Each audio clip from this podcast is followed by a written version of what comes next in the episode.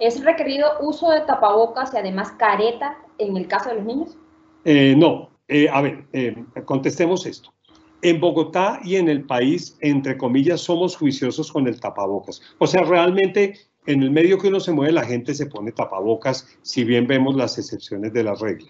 Si ustedes van a otros países, y no porque lo hagan bien o mal, en los niños menores de cuatro años prácticamente nunca se, les exige el tapabocas. Pero aquí es impresionante cómo ve uno de esos niños de dos, tres años que el susto no se lo quieren quitar. Uno de pediatra le dice, mira, quítate lo que te voy a mirar la boquita y ni siquiera se lo quieren quitar. Casi que lloran porque uno se lo quitó, porque tienen metido en la cabeza el tema del tapabocas y me parece súper chévere. Pero el niño que tenga dificultad para que ponérselo, en realidad manejen el tema con el distanciamiento social y claro, a menos que se metan en un sitio súper congestionado, no se afanen mucho por eso. La careta es un tema muy controvertido porque es que hay unas caretas malísimas.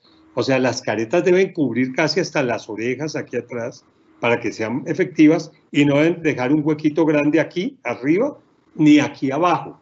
Entonces, las caretas, digamos, no le adicionan mucho. Obviamente nosotros los médicos las usamos, eh, creo que en un colegio la debe usar eh, los niños más pequeños y los profesores de los niños más pequeños, pero ciertamente no creo que tenga mucho valor para los niños más grandes. Sin, sin embargo, respeto el protocolo del colegio que quiere dejar la careta para el niño más grande. Lo que sí quiero decirles es una cosa. Yo veo a gente en la calle con caretas sin tapabocas. Pilas con eso, eso no lo protege.